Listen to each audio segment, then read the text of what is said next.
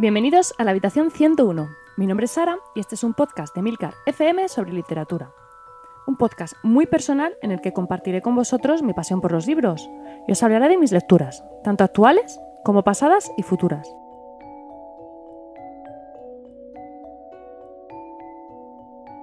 De nuevo a todos. Bueno, ya ha llegado febrero, el mes más corto del año, aunque bueno, curiosamente y por circunstancias de la vida, eh, ha sido un mes para mí cargado de lecturas. Prácticamente todos los libros de los que os voy a hablar hoy los he leído durante este mes. Y estoy grabando a día 19. Pero bueno, vamos a lo importante. Quiero empezar hablando de un libro del que creo que alguno ya sospechaba que iba a hablar. Más que nada porque cuando lo terminé hice varias publicaciones en Twitter eh, y también en el canal de Telegram de Habitación 101 sobre el libro. Y de hecho, eh, a día de hoy sois bastantes los que ya lo habéis leído y los que incluso me habéis dicho que lo, que lo habéis recomendado con bastante éxito. Así que nada, yo, yo encantada. Su título es El verano que mi madre tuvo los ojos verdes. Y su autora es Tatiana Tibulek. Probablemente lo haya pronunciado mal, pero bueno, es como me sale. Que no sorprenda si no suena su nombre porque es normal. Esta es la primera novela que publica aunque a mí es algo que me, sigue pareciendo increíble. Su segunda novela, que se titulará Jardín de Vidrio, aún está siendo traducida a nuestro idioma. Yo personalmente tengo bastantes ganas de, leerla. Tatiana es una autora de origen moldavo, afincada en París. Eh, empezó trabajando como periodista en un importante periódico rumano y después se pasó a la televisión. Ha recibido eh, por la novela de la que os voy a hablar hoy el premio de la Unión de Escritores de Moldavia, el, el Observator Cultural y el Liceum de novela. Eh, bueno, he estado leyendo algunas entrevistas de la autora, porque como no la conocía, pues para saber un poquillo quién era. Y me ha llamado la atención que escribiera la novela en apenas dos meses.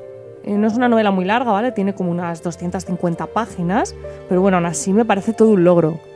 Eso sí, bueno, ella, ella misma dice que, no hacía otra cosa que escribir, que ni comía, no se levantaba para nada y que estaba todo el día escribiendo. Curioso.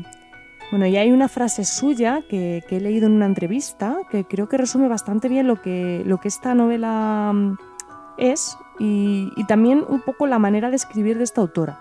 Además de que es una frase que me ha gustado mucho y con la que estoy bastante de acuerdo. Os la leo. Como vengo del periodismo, es difícil para mí impresionarme con una historia. Lo que busco en un libro es la magia de la escritura, la habilidad de contar una historia, Admiro a los escritores que pueden crear sus propios mundos. La escritura en sí misma es mucho más importante para mí que lo que cuenta. La prosa no es necesariamente solo prosa.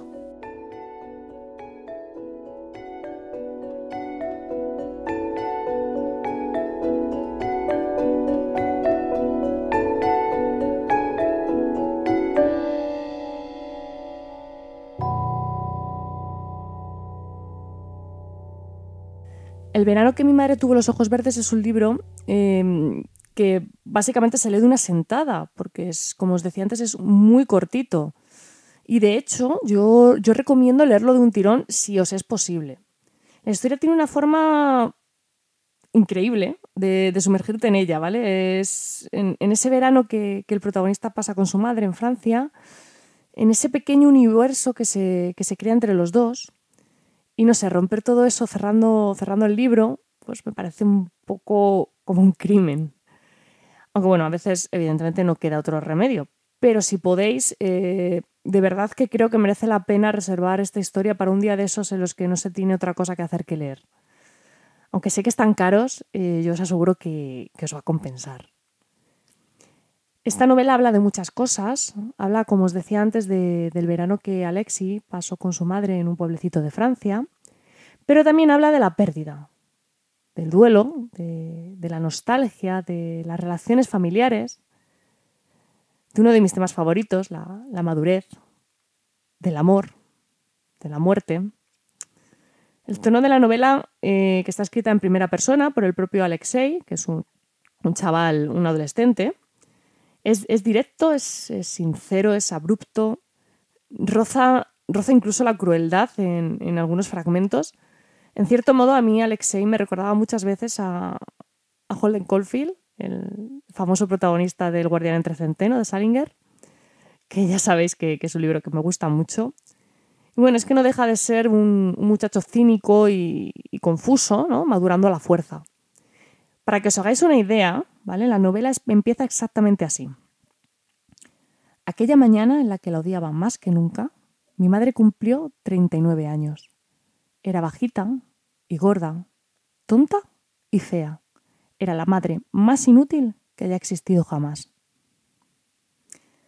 A partir de ese comienzo y, dando saltos entre el pasado y el futuro, donde se sitúa Alexei ya, adulto, vamos a ir comprendiendo más sobre esa relación madre-hijo, de dónde nace ese odio que, desprenden estas palabras que os he leído de Alexei, de dónde viene su, frialdad, su crueldad, su, desapego.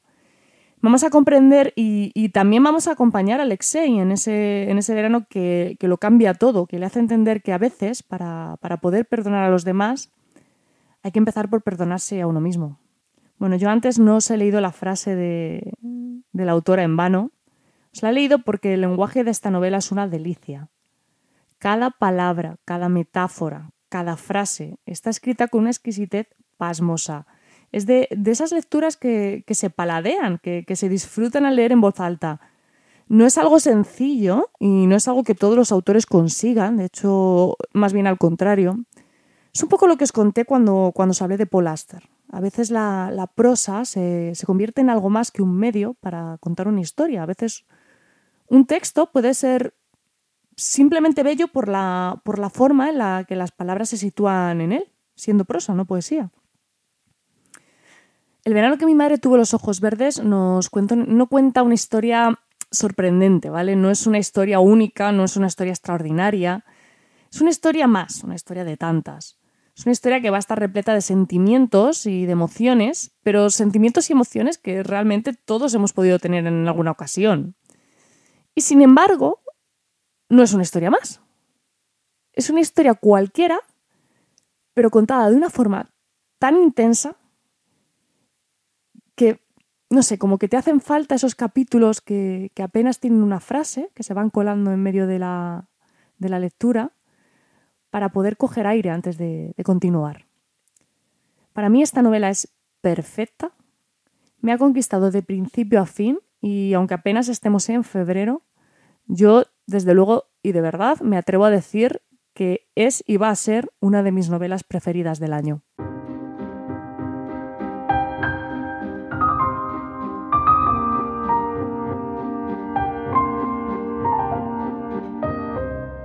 Y sigo con otro título que también he leído recientemente. En este caso se trata de Circe, de Madeleine Miller. Es una novela que me pasé todo el año pasado queriendo, queriendo leer, pero bueno, por unas cosas u otras al final no, surgió.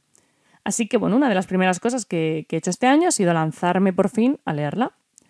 Madeleine Miller es una autora norteamericana eh, que ha escrito dos novelas. La primera se publicó en 2011 y lleva por título La canción de Aquiles. La segunda es esta de la que os vengo yo a hablar, que se llama Circe y que publicó en 2018. Viendo ambos títulos, pues bueno, no creo que os sorprenda si os digo que ella es profesora de latín y griego y que está especializada en cultura clásica por la Universidad de Brown. He leído en una entrevista que, de niña su madre le leía la Iliada y la Odisea para que se durmiera y que eso pues la llevó a estudiar cultura clásica. Así que bueno, curioso, ¿no? En su primera novela ella exploraba la, relación entre Aquiles y Patroclo, eh, inspirándose en libros como la Ilíada de Homero, y en esta que os traigo yo hoy eh, se inspira en la Odisea y utiliza para ello el punto de vista de Circe. ¿Y quién es Circe? Bueno, pues Circe es la hija del titán Helios, eh, sí, el, el, mismísimo Sol, ¿vale? Y de la ninfa oceánide Perseis. Es decir, que además es nieta de Océano y Tetis. Eh, aparte de todo esto, es una poderosa hechicera que vive en la isla de Ea. Y como os comentaba antes, eh, Circe aparece en la Odisea porque Odiseo, que es el protagonista, hace una parada en su isla de camino a Ítaca. Esto no son spoilers, ¿eh? esto es cultura clásica. Bueno, la historia viene a ser una autobiografía de Circe que empieza en su infancia, junto a su padre, su madre, sus hermanos, nos cuenta un poco su vida entre los dioses, los titanes, las ninfas. Y todo ello lo hace con, utilizando un tono desenfadado, un lenguaje coloquial, muy, muy actual, muy de nuestra época, que ayuda a que la historia fluya y, sobre todo le da un toque moderno a, lo que Circe nos está contando. A mi juicio es un contrapunto muy interesante porque le resta un poco de solemnidad a, la historia y la hace mucho más ágil. Si sabéis algo de, mitología griega o habéis leído la Odisea, pues bueno, no, os vais a encontrar con nada que no sepáis ya en la novela. Básicamente Circe va a ir enlazando historias clásicas que, la implican a ella misma y las va a narrar desde la perspectiva que la autora crea para, su protagonista. Si no sabéis nada de mitología griega, posiblemente os paséis toda la lectura realizando paradas técnicas para buscar en Wikipedia lo que Circe va contando no porque no se entienda, ¿vale? Que, está muy bien explicado y realmente se entiende perfectamente, sino por pura curiosidad y por ganas de saber cómo es la, versión oficial de la historia.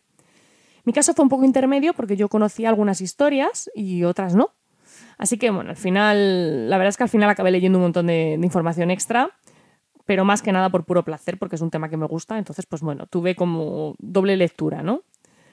Em, al final es que encima cuando te empiezas a leer de una, de una, historia, empiezas a saltar de un artículo a otro y te puedes volver loco leyendo sobre, sobre dioses griegos y, sus aventuras y desventuras. Bueno, la novela tiene puntos bastante divertidos, otros más, más trágicos y también algunas partes algo más aburridas, todo se ha dicho. A mí personalmente se me hizo algo, algo larga la lectura porque, no sé, yo creo que hubiese recortado un poco la novela para hacerla más ágil, pero también es cierto que la evolución del personaje de Circe requiere su tiempo y bueno, a fin de cuentas, de eso también trata esta historia.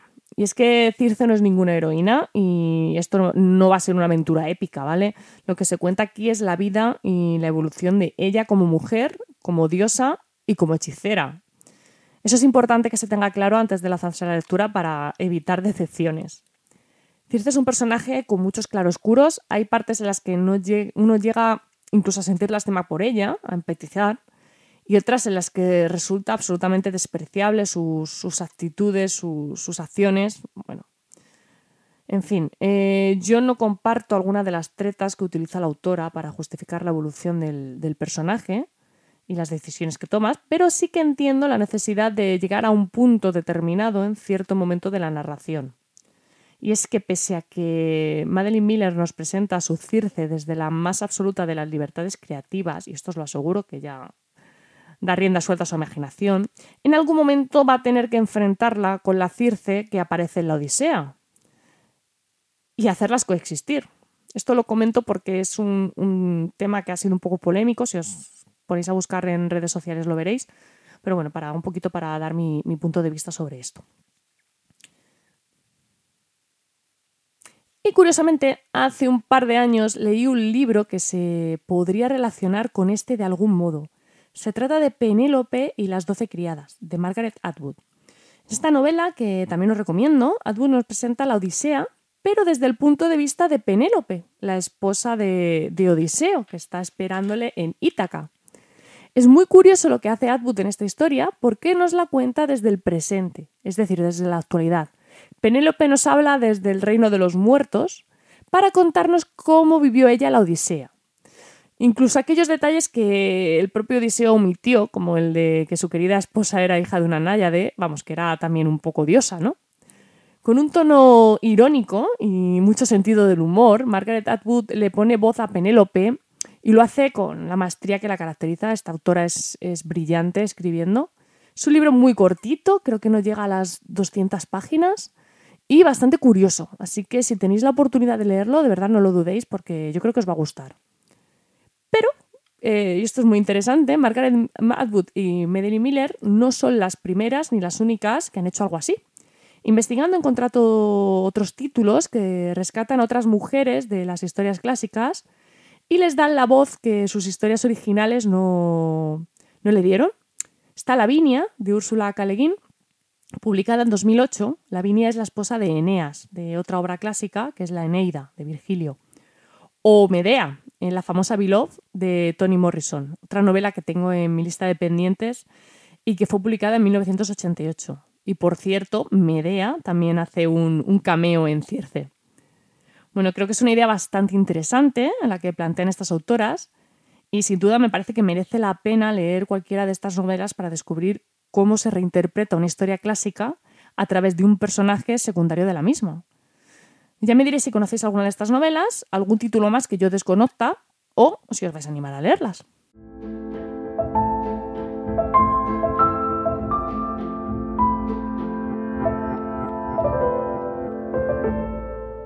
Y aprovechando que estoy hablando de escritoras eh, y de libros que he leído recientemente, me gustaría comentaros un libro que también leí hace poquito y que también llevaba mucho tiempo queriendo leer. Se trata de En estado salvaje, de la australiana Charlotte Wood. Era un libro que tenía desde hacía bastante tiempo reservado en eBiblio, pero que nunca terminaba de estar disponible y que por fin, a principios de mes, quedó libre. Y por cierto, creo que nunca he hablado de eBiblio por aquí, y quizás sea interesante que os lo comente. Se trata de un sistema de préstamo de libros electrónicos de las bibliotecas de la Comunidad de Madrid. Según tengo entendido, no es la única provincia que lo tiene, lo que sí que desconozco es si en todas se llama igual o si tiene otros nombres, la verdad es que no lo sé. Yo solo del que conozco, pero ya sabéis que tenéis abierto el canal de Telegram y los comentarios para que desarrollemos el tema si os apetece.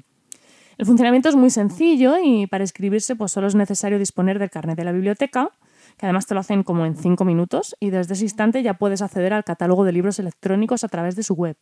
El catálogo es bastante amplio, suelen llegar bastantes novedades editoriales y está organizado de la misma manera que el servicio analógico de toda la vida. Vamos, que hay un número limitado de unidades y si el libro que quieres leer se encuentra en préstamo, pues te toca esperar. Aunque ojo, ¿eh? Eh, no todos los lectores son compatibles. Para que puedas visualizar los libros correctamente, tu lector tiene que ser compatible con DRM de Adobe. Y por ejemplo, pues los Kindle no lo son. Así que bueno, ahora creo que se entiende un poco mejor lo que decía antes de que me tocó esperar a que el libro quedara disponible. Así que bueno, cuando lo estuvo, pues yo me lancé de cabeza a leerlo. Había leído que era una distopía, que es directamente mentira, que era el cuento de la criada australiano, ni se le parece, y que era una versión feminista del Señor de, la mosca, de las Moscas. Yo, sinceramente, no lo veo, ¿vale? Pero bueno, a estas alturas tengo bastante claro que el cuento de la criada solo hay uno y que todo lo que lleva la coletilla de el nuevo cuento de la criada o distopía feminista posiblemente no, no va a ser ni lo uno ni lo otro. No obstante, por alguna extraña razón, yo tenía metido en la cabeza que esta historia iba a ser similar a las chicas de Emma Klein. De verdad que no me preguntéis por qué, porque no tiene ningún sentido, pero bueno, yo, era una idea que yo tenía ahí en mente y, y no sé, quería leerlo, ¿vale? Bueno, la historia empieza de una manera un tanto abrupta, ¿vale? Dos mujeres despiertan en un lugar que no conocen, en medio de la nada, sin saber qué ha sucedido. Pronto descubren que hay otras mujeres más en su situación y a partir de ahí no os puedo contar mucho más sin hacer spoilers porque lo que pasa es todo lo que pasa. No sé si me explico. Bueno, es una novela con una estructura muy curiosa porque es como si aparecieras en medio del nudo y ya te quedaras ahí hasta el final y el final es como un cuchillo que aparece de repente y corta la historia, pa, de un golpe seco.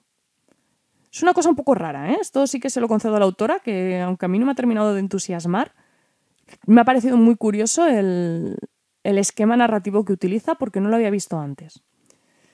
Personalmente la historia no me ha resultado especialmente desafiante, más bien bastante plana, repetitiva. Lo que plantea no es nuevo y la manera en que lo hace tampoco. Aunque lo peor, y lo que personalmente menos me ha gustado es que las cosas parecen suceder porque sí, que es algo que a mí me saca por completo de la historia porque no consigue que, me la crea y si yo no me creo una historia estoy fuera. Así que personalmente no es un libro que recomendaría, pero bueno, os lo dejo por aquí por si como yo tenéis curiosidad por leerlo. También os digo que las reseñas de Goodreads son bastante positivas en general, así que es posible que esta opinión mía sea minoritaria. A fin de cuentas, estas cosas pues, son muy subjetivas y, como siempre digo, lo mejor, lo mejor ante la duda es leerlo y formaros vuestra propia opinión.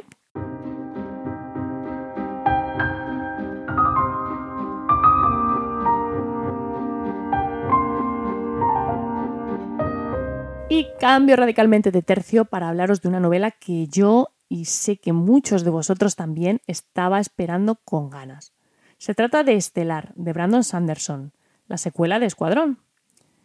A Brandon Sanderson, si sois seguidores de Habitación 101, supongo que le conoceréis, porque le dediqué un capítulo entero en enero del año pasado. Si no lo habéis escuchado, corred a descargarlo. Se titula El Imperio Final. Si ya sabéis de quién os hablo, pues bueno, me ahorro las presentaciones. Solo os diré que Sanderson es uno de mis escritores eh, preferidos de, fantasía y que su nombre aparecerá nuevamente por aquí antes de que acabe el año. Y si sois seguidores de este autor, posiblemente podréis imaginar por qué. Pero me voy a centrar en Estelar y por tanto en Escuadrón. Aunque os he dicho que Sanderson es un autor de fantasía, eh, os he mentido un poco, porque estas dos novelas son de ciencia ficción. Eh, son novelas que están enfocadas más al público juvenil que al adulto, sobre todo esta segunda parte, con la que tuve, con la primera tuve como más dudas, pero esta me lo ha dejado bastante claro. Aunque Sanderson es verdad que ha dicho en alguna ocasión que más que una novela juvenil, lo que él pretendía crear era una novela que gustara tanto a jóvenes como a adultos. Y yo creo que sí que lo consigue, porque mm, está enfocada al público juvenil, pero no tiene los no tiene todos los clichés de las novelas juveniles. Algún día hablaremos de novelas juveniles también. Bueno, se dice que esta saga, que es una mezcla mm, entre el juego de Ender, cómo entreganar a tu dragón, y Top Gun. Bueno, esto era Escuadrón. Estelar es como si además a todo esto le hubieras metido entre medias un poquito de Lovecraft. Una cosa muy loca, ¿vale?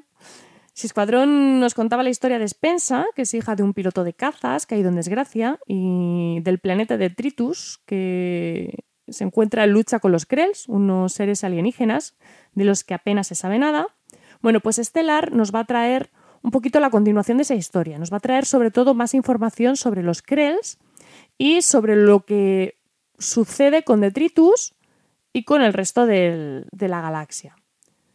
No os quiero contar mucho porque alguno habrá que no haya leído un escuadrón, pero si, lo habéis hecho y recordáis cómo terminaba, no os va a costar mucho comprender eh, qué va a venir a continuación. Vamos, yo lo tenía bastante claro. Solo os diré que sí, Sanderson responde a, todas las preguntas que plantea al final de la primera entrega y además lo hace sobradamente, ¿eh? Y haciendo un ejercicio de imaginación brutal. Pero también os digo, plantea nuevas, incógnitas porque, como imagino que sabréis, esta saga se va a componer de cuatro novelas. Así que si esperabais eh, terminar el libro y no tener ninguna pregunta en la cabeza, pues no, vais a acabar el libro con un montón de preguntas más. Pero bueno, supongo que conociendo a Sanderson, cuando acabe con el cuarto libro estará todo cerrado. A mí personalmente Estelar me ha gustado algo menos que Escuadrón, porque Sanderson repite en cierta manera el esquema, no es exactamente igual y realmente no se le parece, pero bueno, a mí se me ha, hecho parecido, se me ha hecho similar, porque yo soy un poco así. Y mm, sí que sabe aportar cosas nuevas, consigue sorprender y sobre todo, y esto es algo muy característico de este autor, consigue enganchar al lector con una tensión constante, con los maravillosos toques de humor de Embot y bastantes escenas de, acción. Eh, aunque sí que es verdad que pierde frescura respecto al primer libro, Que es algo que por otro lado es perfectamente comprensible porque ya no juega con la ventaja de que tú como lector no sepas absolutamente nada de la historia, vamos. Con todo y con eso se las ingenia para imaginar todo un universo y cuando digo un universo quiero decir literalmente un universo y es que lo de este autor es imaginación en estado puro. Así que si no has leído ningún libro de esta saga, eh, pues bueno, esta es una oportunidad perfecta para leerte los dos del tirón. Y si el primero no te convence, pues con tranquilidad, porque tiene un final bastante cerrado, así que se puede leer perfectamente y dejar ahí la historia. Eso sí, y yo os lo advierto para que luego no me, no me echéis la bronca, con el segundo no pasa lo mismo, ¿vale? Si leéis Estelar, vais a necesitar leer el tercero, porque como os decía antes, acaba con un montón de preguntas más. Así que nada, a ver si os animáis a leerlo, pues podéis comentarme qué, os ha parecido, si os ha gustado más o menos que el, que el primero y charlamos sobre el tema.